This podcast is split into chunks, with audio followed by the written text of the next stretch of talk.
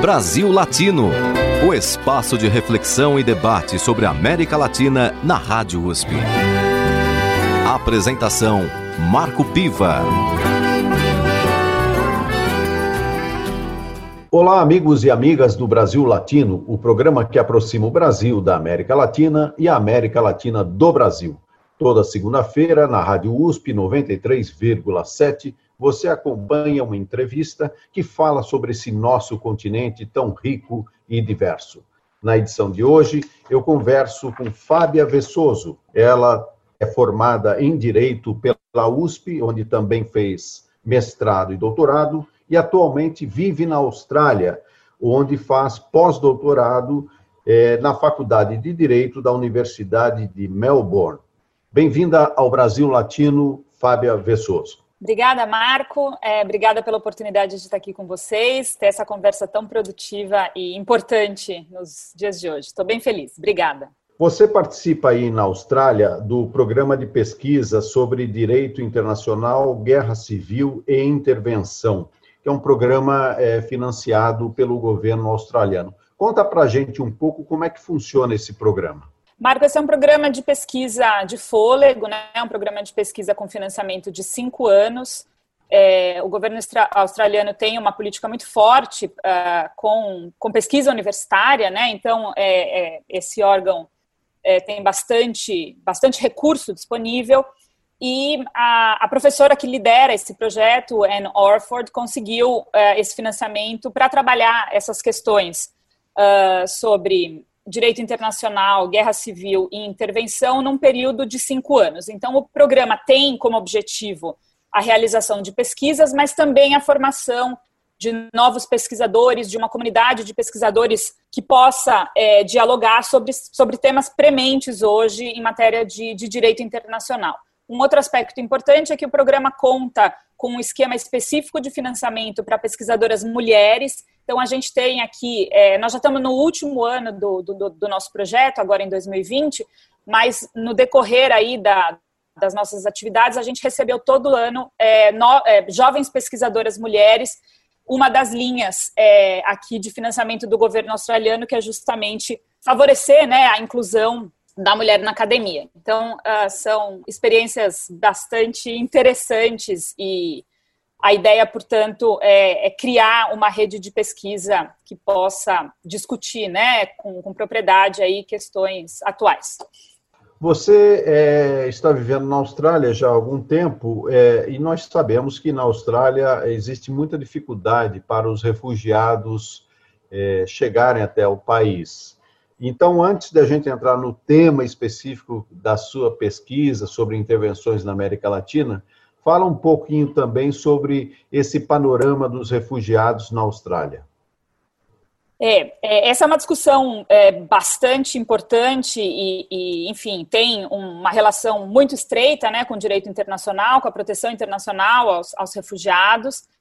E aqui na Austrália é objeto de um debate bastante acalorado, né? A Austrália tem uma política discutível, para dizer o mínimo, né? A gente não tem, uh, não há o recebimento propriamente dos refugiados aqui é, no território australiano. As pessoas que tentam vir aqui para a Austrália uh, são, vamos dizer, interceptadas antes de chegar e elas ficam em centros, nas ilhas aqui que a gente tem ao redor ao redor da Austrália. Então, a gente tem um contexto aqui de muito de, de, de debate, de manifestações, inclusive, para que esses refugiados possam uh, chegar efetivamente aqui na Austrália e viver aqui. Né? A Austrália tem uma história de recebimento de, de, de várias ondas de pessoas, né? mas uh, numa outra condição, de, de migração propriamente. Mas a questão do refúgio hoje é uma questão complicada aqui na Austrália. Esses refugiados, eles vêm de quais países ou regiões? Bom, a gente tem, é, eu, enfim, eu não tenho esses, todos esses dados na cabeça, porque esse é um campo super, um, né, que tem realmente muita produção e debate aqui, mas claro que a gente teve pessoas, né, a gente tem desde refugiados que vêm dos conflitos é, que estão acontecendo hoje, né, na, na, na, atualidade, mas a gente tem africanos, né, pessoas é, vindo para cá já vem numa viagem muito grande, né? Então já tem um histórico aí de mobilidade muito grande. Então eh, eu diria que isso, claro, tem a ver com as regiões em que a gente tem os maiores conflitos, né, acontecendo hoje na, na atualidade. Ou seja, é, essas pessoas fazem parte desse contingente que é forçado a ter deslocamentos por Exato. conta de conflitos, né? Exato. E isso difere bastante, então, da, da tradição, digamos, da, da população australiana, que, que recebeu já e vem recebendo, né, ao longo do tempo, muitos imigrantes, né? Como é que é a comunidade brasileira aí na Austrália, latino-americana? A brasileira, em específico, a gente tem uma, uma comunidade é, crescendo em, em, número, na verdade. É, a Austrália recebe muita gente da, da região do Pacífico, né, da Ásia e do Pacífico. Essa é a, a vamos dizer assim, a perspectiva regional aqui é virada, obviamente, para esse lado do mundo, né? Mas o número de, inclusive de estudantes brasileiros tem crescido aqui na Austrália. É, a, gente, a maior parte da comunidade brasileira está mais para cima, aqui em Sydney, se eu não estou enganada. E, e a gente tem uh, também colombianos, tem uma comunidade forte de, de, de colombianos, chilenos. Então, Melbourne, especificamente, é um lugar bastante. Uh, eles gostam de dizer isso, que são multiculturais e que tem né, pessoas de todos os lugares do mundo aqui. Então, você consegue facilmente é, encontrar pessoas da América Latina, restaurantes, ou mesmo comprar coisas né, da, da América Latina. Além, claro, tem festivais aqui na cidade, festivais culturais, é, música, enfim, é algo que está presente na cidade, apesar da gente ter uma, uma presença muito marcante é, de, de, pessoas vindo né, da, da região da Ásia do Pacífico. Você é graduada fez mestrado e doutorado na Faculdade de Direito da Universidade de São Paulo. O que, te levou a optar optar pelo direito internacional e especificamente trabalhar esse tema de guerra civil e intervenção? Bom, o direito internacional é uma escolha, uma escolha bastante antiga que eu fiz aí na, no, no, meu caminho de, de estudos. É, eu sempre tive um fascínio muito grande por questões mais é, deixa eu dizer assim, questões políticas e históricas que nem sempre no direito a gente tem é, um uma articulação tão clara, né? Tem, a gente tem uma parte aí de uma formação bastante técnica. É, já desde cedo eu percebi que eu não, não queria ser advogada atuante, né? Não era, acho que, a, a, algo que eu, que eu queria fazer, mas sim estudar o direito num contexto mais amplo, em diálogo né, com outros saberes das humanidades e das ciências sociais. Então, o direito internacional, é, por vários motivos, é, obviamente abre uma, uma, um espaço para a gente discutir, obviamente, política internacional, a relação entre os estados, mas também hoje é, várias das nossas questões que a gente faz hoje, até no, dia, no nosso dia a dia, uh, são, por exemplo, aviação, né? São questões, ou envio de é, correios, enfim, a gente tem uma, uma série de atividades regulamentadas pelo direito internacional. Então, existe a influência muito grande do campo na regulamentação né, do que acontece hoje no, no, aqui no, no, nosso planeta, enfim, mas também uma abertura para um debate bastante interessante com questões políticas e históricas, econômicas, que sempre me interessaram. É, do ponto de vista aqui do pós-doc, do projeto, a, a, possibilidade de fazer, mesmo do outro lado do mundo, né, estando tão longe do, do Brasil e da América Latina, a possibilidade de fazer uma pesquisa sobre a, a, história do direito internacional na América Latina, especificamente a história dessas intervenções na América Latina, foi determinante para que eu uh, tomasse a decisão por, por aplicar para o programa e vir para cá por um período longo, né, de cinco anos. Em relação ao direito internacional, não é possível se falar disso sem tocar nos organismos multilaterais, é, no, no, funcionamento dessas instituições que têm um papel muito importante até para a solução de conflitos, acolhimento de deslocamentos forçados de pessoas, que é um fenômeno atual muito forte, especialmente por conta de conflitos é, em algumas regiões do mundo. Como é que você está vendo o multilateralismo atualmente? Essa é uma ótima pergunta e algo que a gente tem refletido bastante aqui no, no programa, né? Eu acho que um primeiro ponto, é, e eu tenho uma perspectiva um pouco, é, um pouco crítica uh, no que diz respeito a, vamos dizer assim, a um esquema liberal, né, que possa salvar os estados do seu, do seu, enfim, das suas mazelas, vamos dizer assim, né, a ideia de que o direito internacional é esse salvador da pátria, a despeito do, do uso que a gente pode, pode ter, inclusive estratégico, de, de vários uh, domínios aí do direito internacional. Mas por que, que eu estou dizendo isso? Eu acho que é preciso primeiro é, compreender né, que a gente teve uma, um desenvolvimento do direito internacional no século XX que é absolutamente é, inédito, né, uma, uma densidade institucional e normativa muito grande, principalmente no pós-Guerra Fria, e nesse momento a gente teve uma grande, vamos dizer, é, é, como dizem autores, é, né, juristas internacionalistas, a gente teve uma grande, um grande otimismo né, com relação a esse esquema é, do internacionalismo liberal, né, com é, organizações multilaterais, a própria ideia né, da, do fim da história, enfim, como se essa fosse a perspectiva né, que, uh, que é a perspectiva mais, mais correta. E isso nos impede um pouco de pensar né, quais, em que medida esses mesmos organismos e, e normas internacionais têm uma responsabilidade no contexto que a gente está vivendo hoje é, desse populismo e desse é, né, populismo à direita, desse, desse, né, o que a gente está vendo no mundo hoje. Então, esse é um primeiro ponto que eu queria é, destacar. Eu não vejo o direito internacional como algo deslocado do que a gente está vivendo é, nesses regimes é, espalhados pelo mundo, né, no Brasil, nos Estados Unidos, na Hungria, Turquia e tudo mais. Acho que a gente precisa colocar o direito internacional nessa conversa de uma maneira mais sofisticada. Nesse sentido, eu acho que o tipo de é, anti-internacionalismo que a gente vê, por exemplo, no Trump ou mesmo no, no, no Bolsonaro, de uma maneira né, bastante complicada, eu não, eu não vejo como necessariamente uma negação do direito internacional ou do multilateralismo ou das organizações internacionais, mas uma outra perspectiva bastante discutível e complicada, em que você tem a seleção de alguns aspectos. Esses, esses regimes veem como necessários de, de serem promovidos, então, por exemplo, eh, questões econômicas, né? Ao mesmo tempo em que outros campos do direito internacional não são privilegiados, como, por exemplo, direitos humanos ou meio ambiente, né, para a gente pensar nessa questão desse antiglobalismo.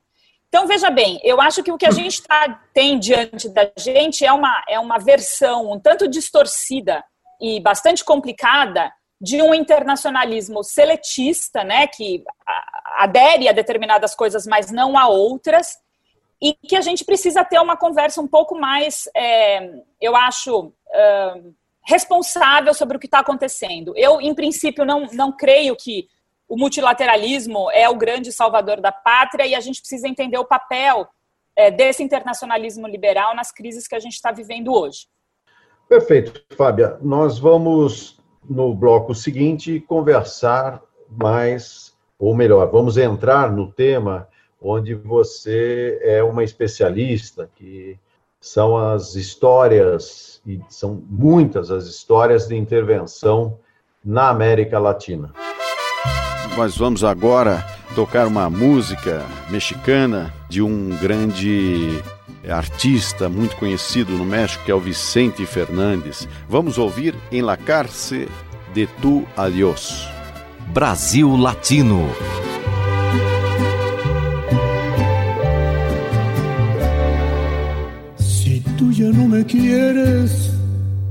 Vida mía. Arráncame de un golpe el corazón. Evítate toditas las mentiras. Entiérrame el puñal de tu traición. Si tú ya no me quieres, no te calles, que duela lo que tenga que doler. No quiero andar vagando por las calles, llorando por perder a mi mujer. Y andar perdido, metido en las cantinas, y pisoteándome el alma en cada esquina hecho pedazos, muriendo a cada paso, cargando mi dolor.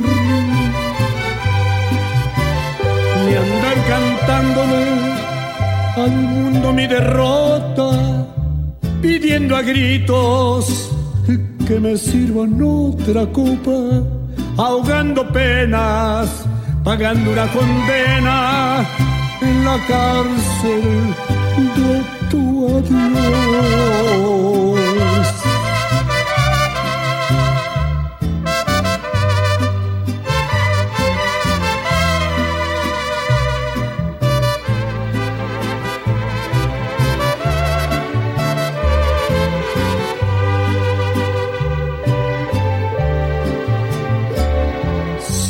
Ya no me quieres, vete lejos.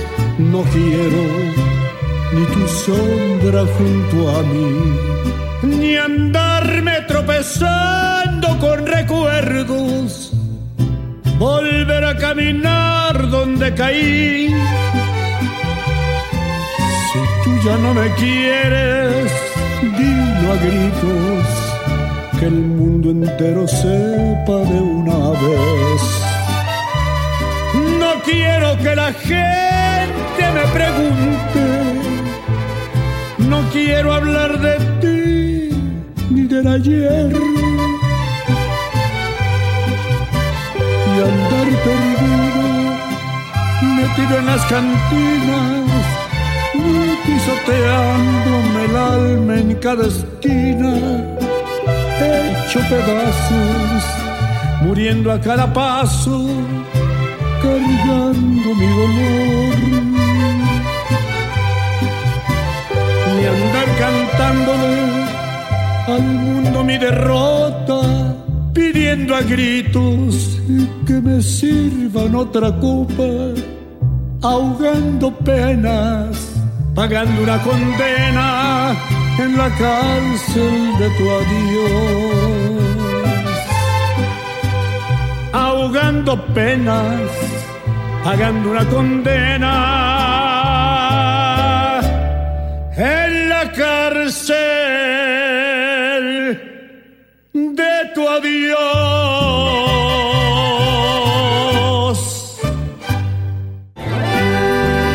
Você está ouvindo Brasil Latino, o espaço de reflexão e debate sobre a América Latina na Rádio USP. A apresentação Marco Piva. E voltamos com Brasil Latino. Na edição de hoje, eu entrevisto Fábia Vessoso. Ela tem mestrado e doutorado pela Faculdade de Direito da Universidade de São Paulo e atualmente está na Austrália, onde faz pós-doutorado na Faculdade de Direito da Universidade de Melbourne. Ela trabalha no programa de pesquisa sobre direito internacional, guerra civil e intervenção. Fábia, agora vamos entrar no tema que você mais conhece, que é o histórico de intervenções na América Latina. Com tanta intervenção que já ocorreu, por onde a gente começa? Ótimo. Essa também é a minha é a pergunta que orienta as minhas reflexões aqui no, no projeto, Marco. Eu acho que uma, uma, uma forma interessante da gente começar é justamente tentar olhar para o passado e um, retomar discussões pretéritas que uh, buscaram dar conta desse contexto uh, de intervenções. Né? Eu acho que o, o olhar para a história é uma maneira bastante interessante da gente pensar o presente, e é esse justamente o caminho que eu escolhi é, aqui no meu projeto. Então, um, a ideia é pensar em momentos na história da América Latina em que as discussões jurídicas sobre o princípio da não intervenção, que é algo bastante difundido, inclusive por juristas brasileiros e de outros países na América Latina, como uma contribuição da nossa região ao direito internacional.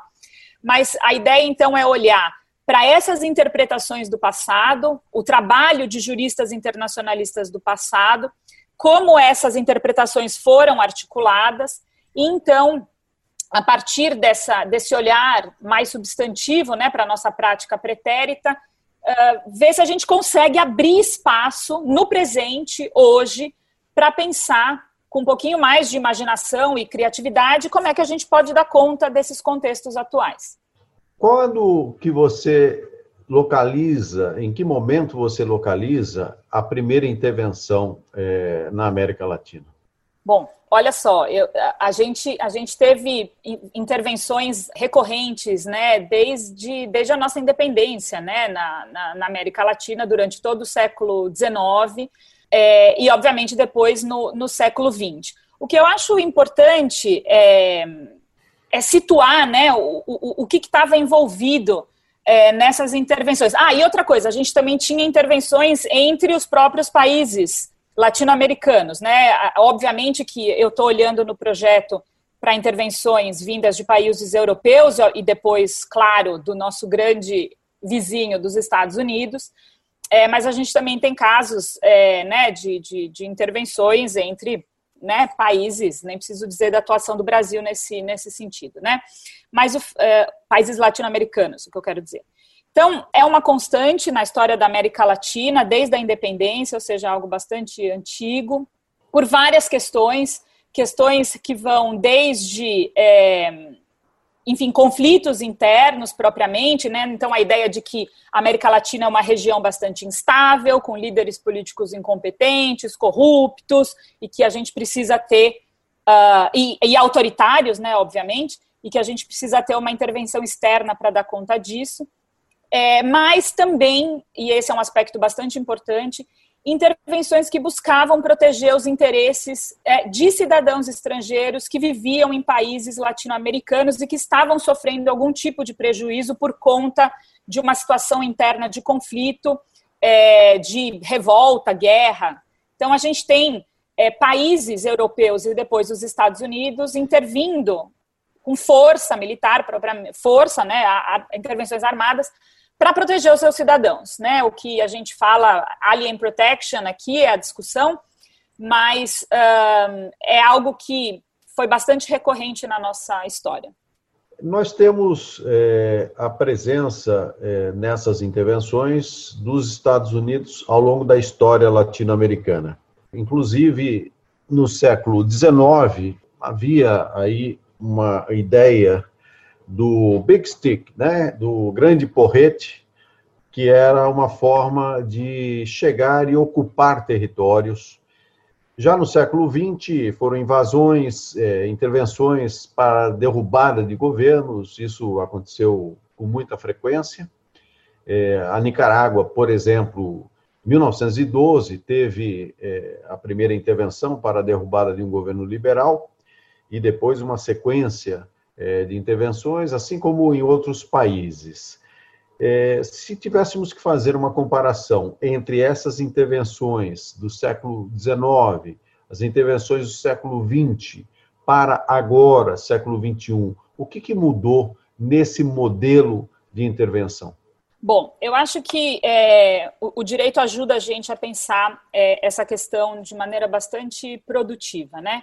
Essa mudança, né, Marco, é, primeiro, uh, que é a virada do século XX, né, um momento muito, muito uh, importante para essa perspectiva expansionista dos Estados Unidos, né, uma, recon uma reconceitua uma reinterpretação uh, da doutrina Monroe, né, esse é, um, esse é uma discussão que está bastante explorada pelo, por um colega argentino, Juan Pablo Scarfi, é, que trabalha também a questão da história do direito internacional. Então, a reinterpretação da doutrina Monroe, que vinha é, ali no século XIX com um determinado entendimento e no começo do século XX é reinterpretada pelo, pelo Roosevelt, né? E aí a gente vai ter essas, essas intervenções, principalmente na região da América Central, né? É, depois a gente tem uma mudança dessa política, a questão da política da boa vizinhança, mais à frente ali no, no, no, no século XX, a gente tem uma transformação disso. Porém, é, nesse, ne, até meados do, do, do século XX, a gente tem uma preocupação. A justificativa para a intervenção é, está muito relacionada a uma questão da soberania do Estado, né, de proteção dessa, dessa, dessa soberania, ou seja por meio da intervenção num regime é, autoritário, ou seja, questões que estão relacionadas à soberania do Estado, seja pela proteção, como eu dizia anteriormente, desses cidadãos estrangeiros, portanto, é, vamos dizer, uma questão aí extraterritorial, mas ainda assim relacionada com a soberania dos estados. O caso da intervenção dos Estados Unidos na Nicarágua, posteriormente, nos anos 70, né, e depois a decisão vai termina na Corte Internacional de Justiça, nos anos 80, como um grande caso paradigmático, é, ele é visto, essa situação é vista hoje como o grande auge dessas discussões sobre intervenção em relação à soberania do Estado. No momento posterior, em que a gente vai ter toda a elaboração dessa, dessa visão de guerra contra o terror e intervenções humanitárias, a gente tem uma mudança no tipo de justificativa que é apresentada para essas intervenções armadas, obviamente, né, especialmente pelos Estados Unidos. Então, não se, a, a questão passa a ser a proteção de populações, a proteção de pessoas que estão sofrendo situações muito graves, né, seja em, em, conflitos internos, seja situações de direitos humanos, violação de direitos humanos. Então, você tem uma mudança um pouco do, do tipo de argumentação que é uh, justificação que é oferecida para justificar juridicamente essas intervenções, porque isso é importante. É, não se trata meramente de, de, uma, de uma política né, que é absolutamente injustificada. Os Estados Unidos têm um trabalho de criação de doutrinas jurídicas que vão buscar justificar essas intervenções como intervenções em conformidade com o direito internacional. Então, o, é um o direito internacional é um vocabulário muito importante para dar forma é, de legalidade para essas intervenções. Então, a, no presente, hoje, as discussões que a gente tem nos conflitos é, na Síria, é, no Líbano, enfim, todos esses conflitos mais, mais recentes, a, a discussão é como você protege aquela população de um governo é, que está é, é, é assassino, né? Então, como é que você é, dá conta de proteger essas pessoas? Então, a questão humanitária, que depois se transforma na, na questão da responsabilidade de, de, de, proteger, né? Passa a ser uma justificativa um pouquinho diferente. É, na América Latina, claro, isso a gente também vai ver, eu acho que basta ver a discussão sobre a Venezuela, é, atualmente, né, é, a descrição daquele, da, do que estava acontecendo na Venezuela como uma crise humanitária e, portanto, uma situação que demanda uma intervenção é, de países ou mesmo é, de organizações internacionais, né, a questão da Organização dos Estados Americanos nesse, nesse conflito. Então, a gente vê uma mudança no tipo de justificativa que é oferecida para justificar essas intervenções na contemporaneidade. No caso do direito internacional, é, ele adquire uma relevância ainda maior nessa situação é, um pouco confusa que o mundo está vivendo. Claro. E as organizações internacionais, elas, portanto, têm é, potencializado aí a sua responsabilidade. No caso das organizações multilaterais e regionais da América Latina, você acha que elas têm cumprido o seu papel? Eu acho que não.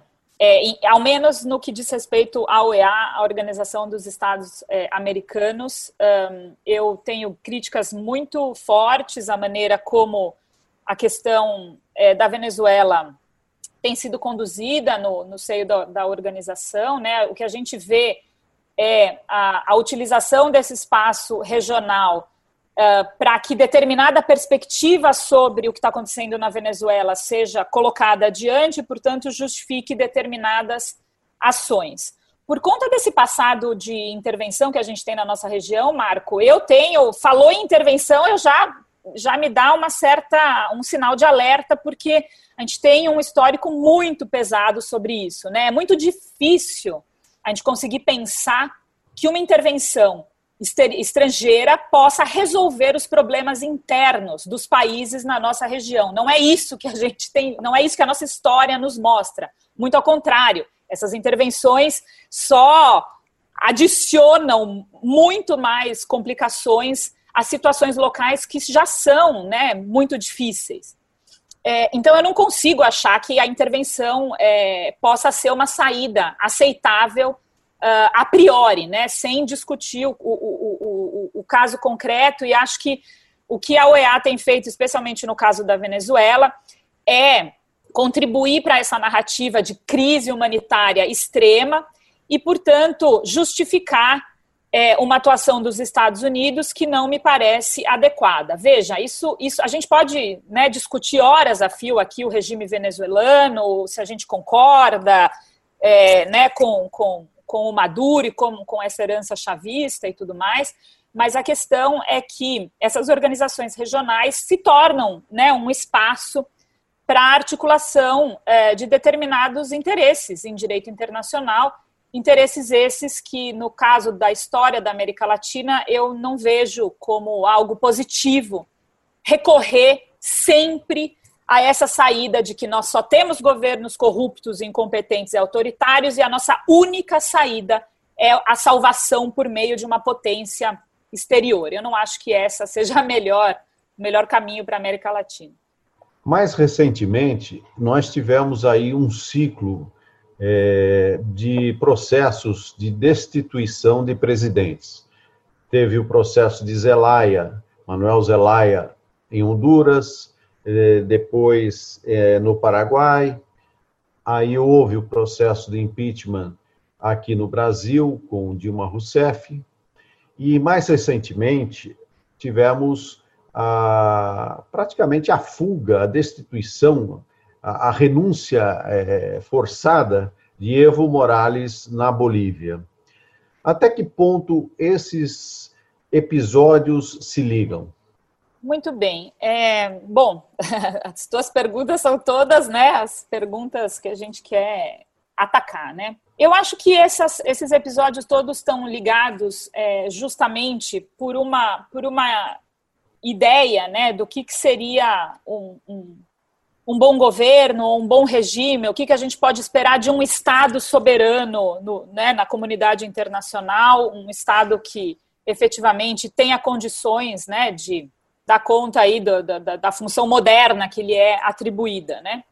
Essa narrativa de instabilidade na América Latina, né, que não é de hoje, ela tá, teve sempre presente, né, eu acho que é, é o que une esses casos que você que você está referindo.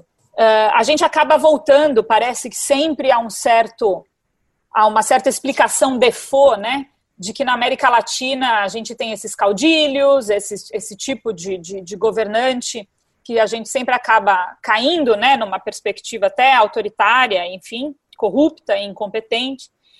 O que, obviamente, tem, tem uma, uma boa parcela, tem uma parcela de verdade, é, é claro, mas em alguns casos, não, né? Não é porque a gente acaba colocando no mesmo farinha, é, no mesmo saco vários casos bastante diferentes, né? Como é o, o mesmo para usar os nomes que você que você citou agora há pouco. Então eu acho que a, apesar das diferenças e da necessidade de um olhar um pouco mais sofisticado, eu acho que o que une esses casos é essa narrativa default, como se a gente nunca fosse capaz, né, de superar essa condição colonial ou subdesenvolvida, enfim, para como você queira, a, a depender do, do, período aí a gente tem determinados termos para descrever essa, essa condição latino-americana. E essa narrativa acaba justamente justificando ações é, de fora, né? Então, em que medida a gente pode continuar pensando na América Latina nessa maneira é, né, tão limita, limitante, eu acho, limitante. Acho que uh, a gente acaba deixando de ver aspectos importantes, diferenciação de contextos, que são, que são diferenciações importantes. É, eu acho que a gente está precisando de mais imaginação política para pensar a nossa região para além é, dessa narrativa default. Então, vamos falar sobre essa necessidade de criatividade política no próximo bloco, que é o último bloco do Brasil Latino de hoje. Eu entrevisto Fábia Vessoso, ela está fazendo pós-doutorado na Faculdade de Direito da Universidade de Melbourne. E vamos agora para a nossa pausa musical, ouvindo sempre uma música de qualidade. Vamos ouvir Cio da Terra, com Milton Nascimento e Chico Buarque. Brasil Latino.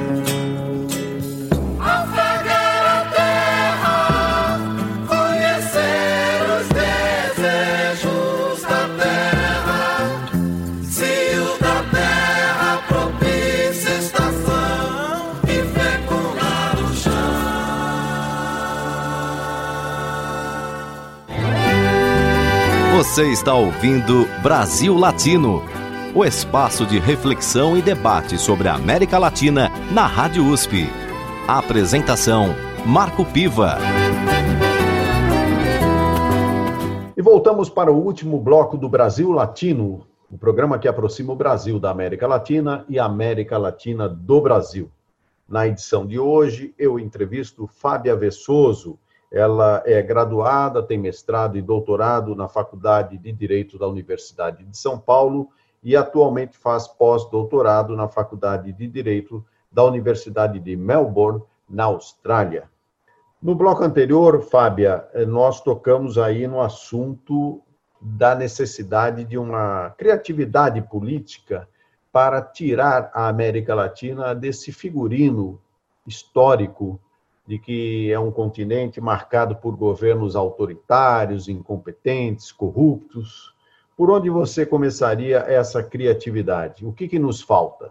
É, eu acho que, enfim, um, veja, eu não estou dizendo que essas coisas né, não aconteceram, é claro que a gente tem histórias uh, nesse sentido, mas eu acho que a gente podia começar é, saindo um pouco dessa, dessa grande dualidade, dessa situação preto no branco, né, que é ou a gente tem esses governos falidos, ou a gente tem é, ou autoritário, ou um governo que, de alguma forma, simplesmente segue interesses uh, internacionais, enfim, uma agenda né, econômica vinda de fora. Né? Ou a gente importa tudo sem uh, capacidade de uh, pensar a nossa própria condição, né?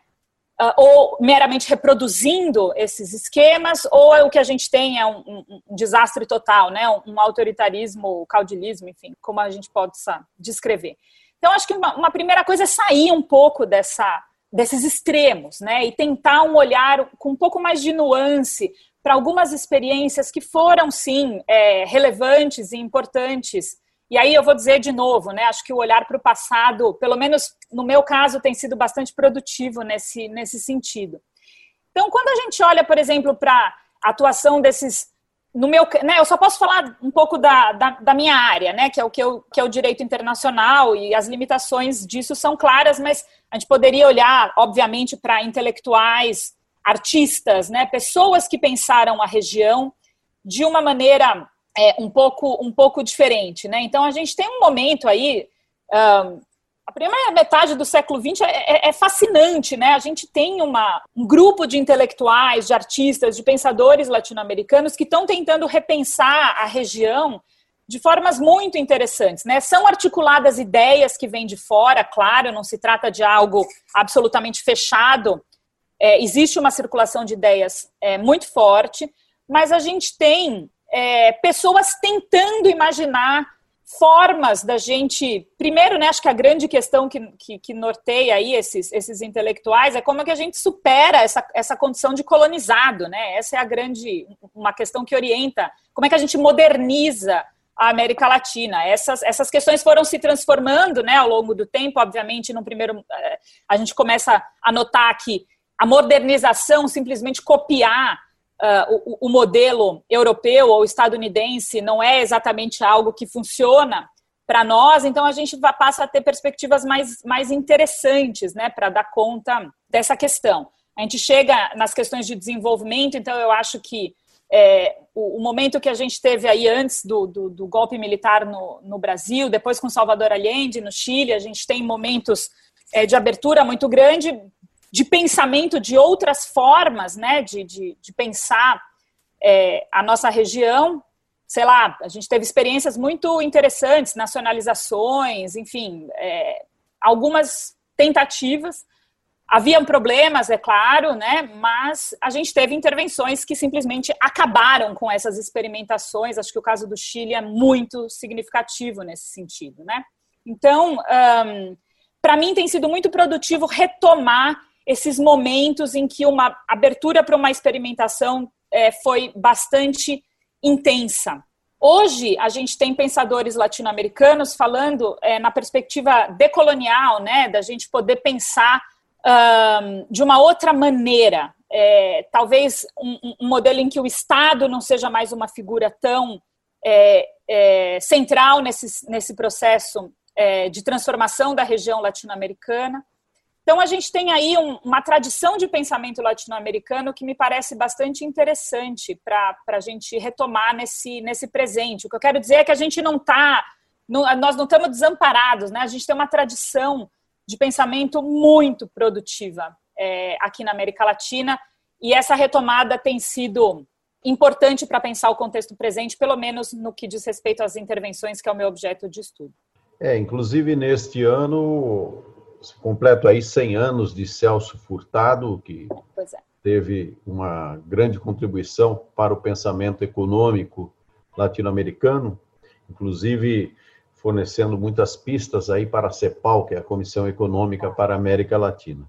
E nós temos no cenário latino-americano hoje, em função da pandemia da Covid-19, um panorama muito preocupante. Alguns indicadores mostram que a América Latina, no seu conjunto, vai ter aí pelo menos 10% de queda no produto interno bruto. Talvez em alguns países mais que isso, em outros menos, mas de qualquer forma, o impacto econômico provocado pela pandemia vai ser muito forte. Isso num continente já marcado por uma desigualdade. desigualdade histórica, pelo desemprego, mais recentemente pela grande informalidade no trabalho, né? basta ver aí aplicativos é, que estão sendo disseminados e, portanto, se tornam até uma fonte de renda precária para milhares e milhões, talvez,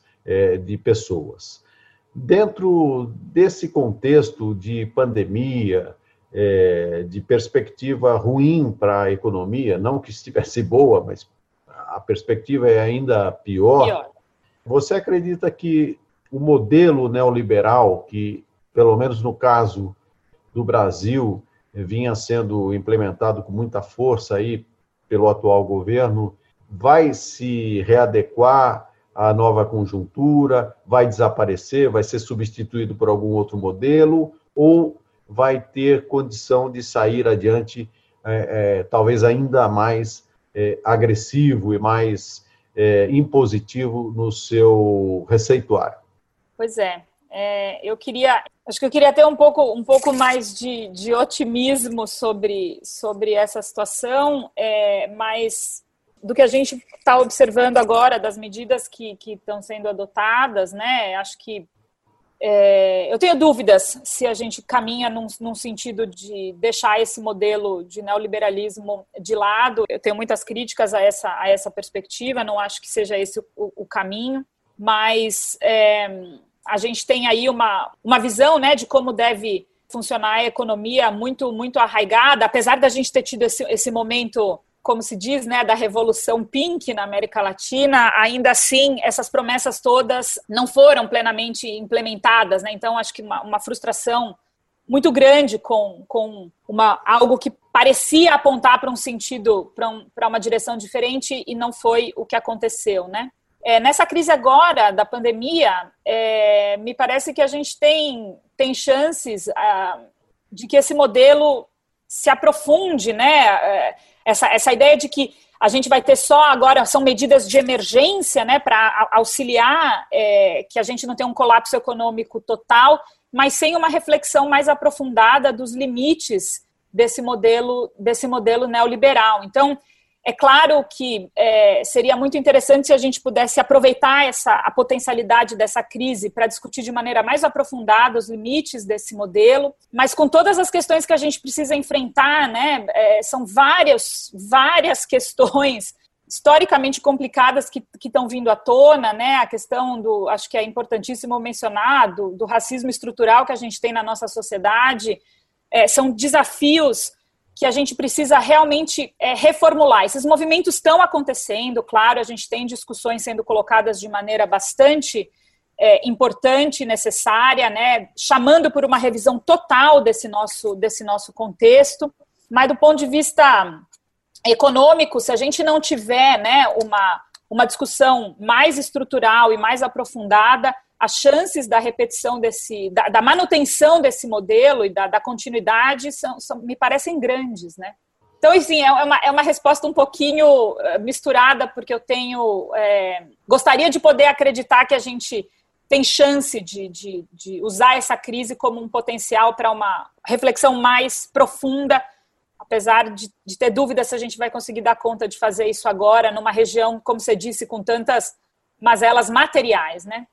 Você é uma especialista em direito internacional e nós conversamos aqui sobre a ideia do Estado, da soberania dos Estados em função até das intervenções que ocorreram na América Latina.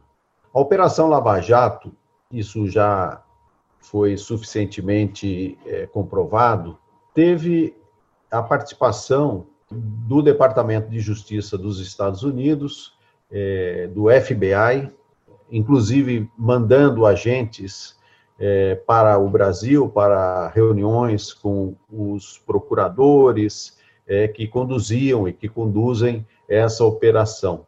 Até que ponto isso, dentro do direito internacional, pode ser considerado como uma violação da nossa soberania? Veja bem, boa pergunta de novo.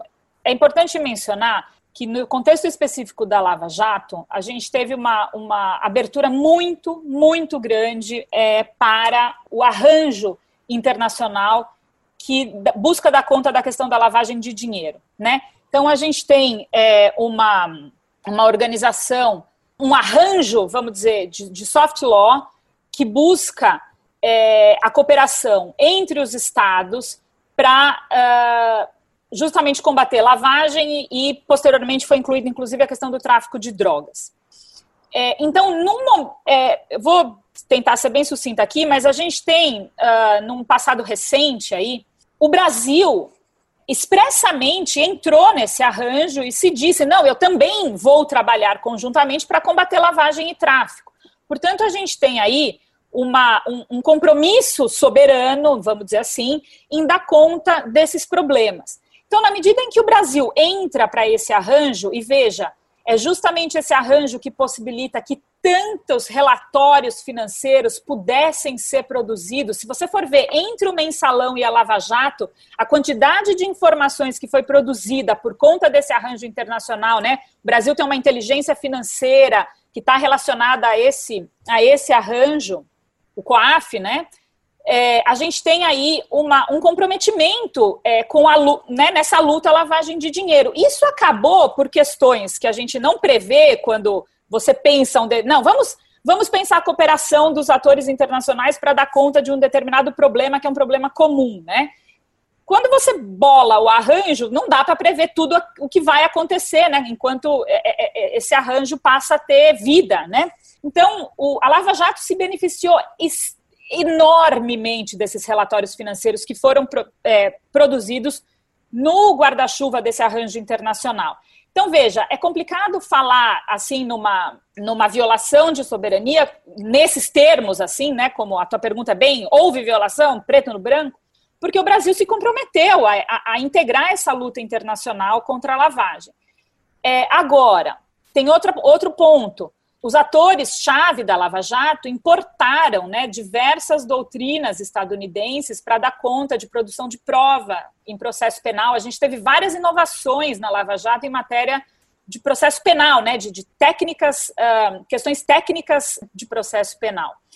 Então, é, eu acho que a gente precisa é, recolocar a pergunta em que medida né, a gente pode pensar essa abertura para o direito internacional e questões que eh, talvez não, não pudessem ser tão claras no momento em que os arranjos são criados, têm impactos locais gigantescos.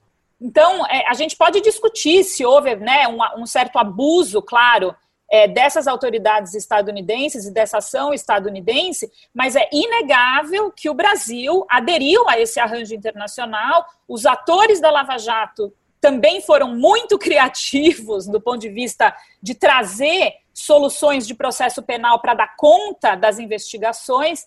Então, acho que é, é um cenário que tem aí é, outros fatores para a gente considerar nesse cenário que é bastante complexo.